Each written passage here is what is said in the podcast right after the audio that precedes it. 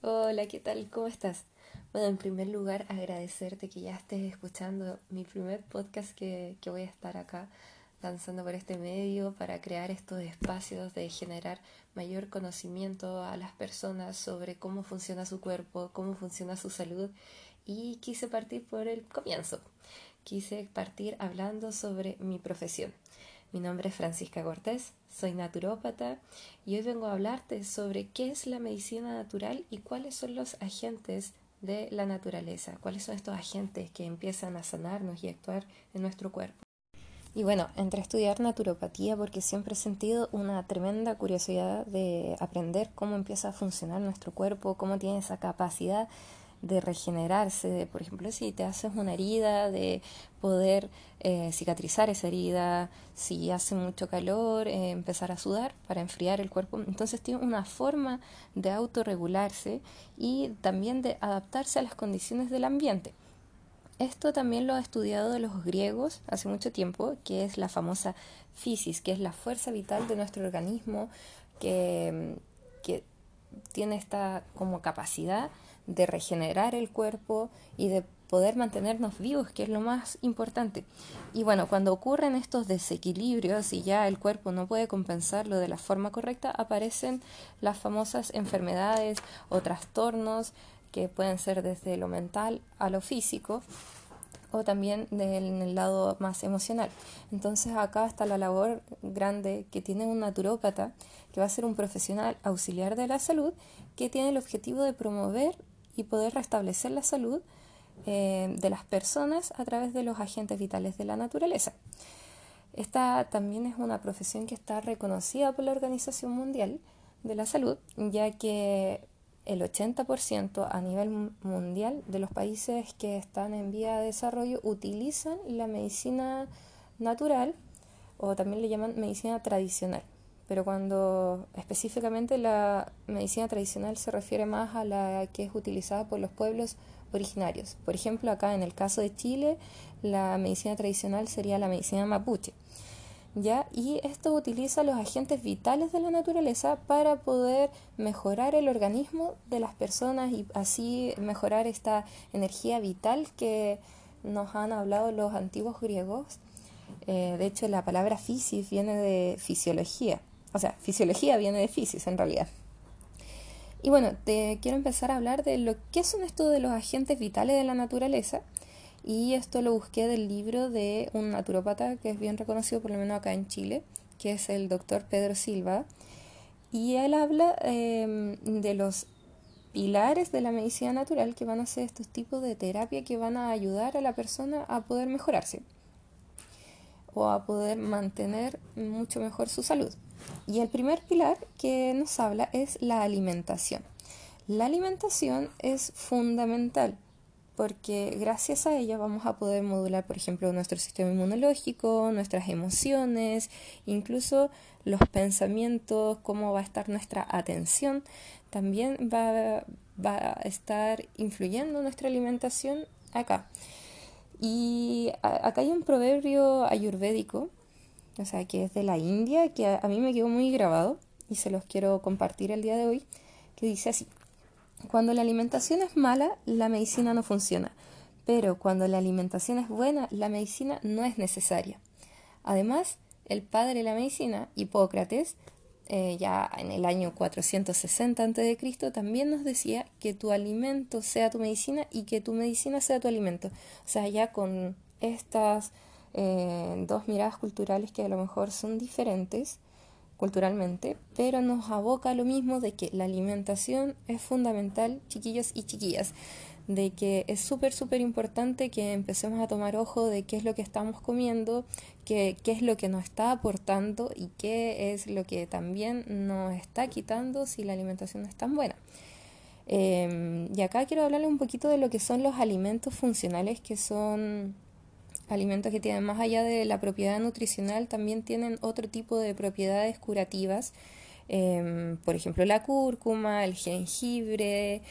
también están alimentos que son más cercanos a las personas, pero no, no lo sabemos, por ejemplo el tomate, el ajo, la cebolla, hay otros tipos de alimentos que son muy buenos, que son por ejemplo la maca, eh, la quinoa, el amaranto, que son alimentos eh, andinos, o sea, son más cercanos a nosotros y tienen propiedades bastante, bastante buenas, que a lo mejor no van a ser como la cura a todos nuestros males, pero sí nos van a aportar con varios beneficios. Bueno, para no alargarme tanto en esto, voy a seguir con el siguiente pilar, que es las plantas medicinales. O sea, aquí el reino vegetal está presente eh, no solo en la alimentación, sino que también a través de las plantas, que también tienen varias propiedades. Hay muchas plantas que se han utilizado eh, para sanar el cáncer. De hecho, se han sacado sus principios activos para eh, producir fármacos a través de, de estas plantas. También para mejorar nuestro sistema inmunológico, para enfermedades como la depresión. También existen plantas para regular el tema de la glicemia, o sea, la diabetes. Bueno, hay muchas plantas, pero lo más importante que quiero que le quede del tema de las plantas es que no son inocuas, es decir, sí pueden tener efectos adversos y no cualquier persona puede llegar y tomarlas, ya que, por ejemplo, si una persona está embarazada o tiene otro tipo de patologías, es mejor consultar a un profesional a un especialista para así evitar una interacciones medicamentosas o dos que sean eh, hayan complicaciones de tomar una planta que en realidad no, necesitaba esa persona ya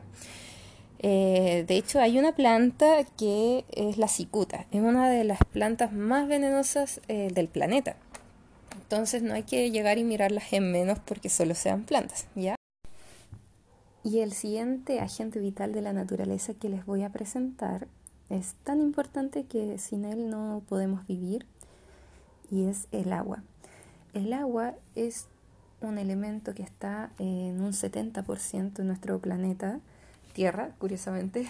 y también está aproximadamente en un 70% en nuestro cuerpo, por lo cual es bastante importante que cada día nos podamos hidratar de una forma correcta. Estamos hablando de unos 2 litros diarios, em, si hace más calor, eh, tomar más agua y si hacemos ejercicio, más agua aún. Y esto em, va a ayudar a poder, como dicen, limpiarnos por dentro, ya que si vemos que nuestra orina está muy oscura o, por ejemplo, nos cuesta ir al baño, estamos muy constipados, el agua es beneficiosa para poder empezar a eliminar toxinas y eh, aliviar la digestión. Em, también nos va a servir para un montón de cosas más, pero no me quiero alargar tanto en eso, eh, sino también contarles que el agua se puede utilizar como una terapia eh, externa a nuestro cuerpo, como son la hidroterapia, la cual lo podemos encontrar en aguas calientes, como los baños termales, que tienen una concentración salina elevada, lo cual nos va a ayudar a desintoxicar nuestro organismo y también por otro lado tenemos lo que son las duchas de agua fría, las cuales tienen un efecto eh, desinflamatorio en nuestro cuerpo, aparte de que luego de ducharnos genera un pic eh, pequeño de adrenalina, entonces nos ayuda a despertar también. Y bueno, el cuarto agente vital de la naturaleza, que es como un dos por uno, porque en realidad hay dos agentes vitales en este pilar de la medicina natural, y es el sol y el aire. El sol nos va a permitir eh, poder sintetizar la vitamina D a nivel de nuestra piel. Es una de las pocas vitaminas que podemos sintetizar nosotros mismos y tiene eh, efectos tanto de la mineralización de los huesos, tiene, es un excelente inmunomodulador para las personas que tienen las defensas o muy bajas o muy altas, que es en el caso de las enfermedades autoinmunes y alergias, por ejemplo. Y esto se logra a través de ponernos un ratito al sol, unos 15 minutos diarios. Y el agente, bueno, que les había comentado que estaba en este como pilar 2 por 1 es el aire, lo cual está presente en una terapia de Japón que se llama Shinri Yoku, que quiere decir baño de bosque, lo cual es una experiencia maravillosa que se les da como tratamiento a personas que padecen depresión, ansiedad, eh, hipertensión, diabetes, los cuales llevan a este grupo de personas al bosque, son guiados por un terapeuta y eh, en el bosque, en este paseo, eh, se les enseña a tomar mucho más atención a sus cinco sentidos, estar mucho más atento a los sonidos, estar mucho más atentos a la respiración, o sea, el ritmo en que uno inhala y exhala. Y curiosamente, eh, si ponemos atención a nuestra respiración cuando estamos nerviosos o con miedo, va a ser una respiración bastante cortita, como desde la parte superior de los pulmones. En cambio, cuando estamos más tranquilos, es una respiración que es eh, mucho más profunda, lo cual también eh, hace como un cambio en el estado de ánimo. Y el siguiente agente vital de la naturaleza que les voy a presentar es la tierra. Estar conectados con la tierra, o sea, por ejemplo, andar a pata pelada en el pasto o en la tierra, eh, ya nos genera como otra vitalidad. Además, eh, se utiliza en forma externa, por ejemplo, cuando uno va a los spas eh, y utilizan tipos de barros que son termales, por ejemplo, que tienen bastantes beneficios para la piel también se utiliza en forma de cataplasmas de barro, donde uno las utiliza principalmente en el abdomen o si alguien se golpeó en una zona y le duele mucho, se pone estas cataplasmas de barro, las cuales tienen la capacidad de desinflamar la zona y aliviar el dolor. Y el siguiente elemento que les voy a presentar está mucho más relacionado con nuestro cuerpo físico y es hacer ejercicio. Y acá va el dicho que dice mens sana incorpore sano, que quiere decir en latín eh, una mente sana, un cuerpo sano. Por lo tanto, el ejercicio físico nos va a entregar mucho más vitalidad, sobre todo para las personas que están cansadas. Eh, les va a ayudar para andar mucho con mucho más ánimo. También eh, ayuda mucho a las personas que están fumando a dejar de fumar eh, nos puede también ayudar a fortalecer habilidades, aprendizajes, fortalecer nuestros huesos, nuestros músculos, eh, controlar nuestro peso, eh, reducir el riesgo de enfermedades cardiovasculares, o sea, tiene un montón de beneficios el solamente hecho de poder hacer ejercicio. Y el último elemento que nos va a ayudar y que va a ser un pilar importante para nuestra salud física, mental y emocional es la cura mental, o sea, poner atención a lo que estamos pensando, ya que lo que estamos pensando va a condicionar nuestros, estados de ánimo, va a condicionar cómo nos comportamos y va a condicionar también cómo va a ser nuestro desempeño, tanto como con las personas, en el trabajo, cómo nos vamos a relacionar con nuestra familia y esto está súper relacionado de eh, también cómo vamos a percibir la realidad. Eh, por ejemplo, no es lo mismo una vaca eh, en la India, donde la vaca es sagrada y se venera, a que la vaca en Estados Unidos, donde hacen hamburguesas y todo eso.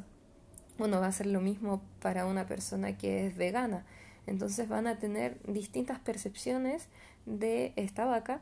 pero eh, más que nada porque cada persona va a tener pensamientos diferentes, creencias diferentes respecto a esta vaca y así con un montón de temas como el dinero, el amor, los hombres, las mujeres, etc. Esos han sido los siete agentes vitales de la naturaleza, los cuales están implicados en la sanación de las personas, en poder estimular nuestra energía vital y así mejorar nuestra calidad de vida, porque si bien se ha alargado la esperanza de vida de las personas, vivimos cada día más años, pero realmente estamos viviendo, realmente estamos disfrutando cada momento de nuestra vida y valorando el hecho de poder respirar, de poder beber agua, de poder alimentarnos de una forma mucho más adecuada y que sea en beneficio a nosotros mismos. Así que bueno, muchas gracias, espero que estén muy bien, que les haya servido este contenido. Nos vemos para la próxima y pueden seguirme también en frank-medicina natural a través de Instagram. Un beso, chao.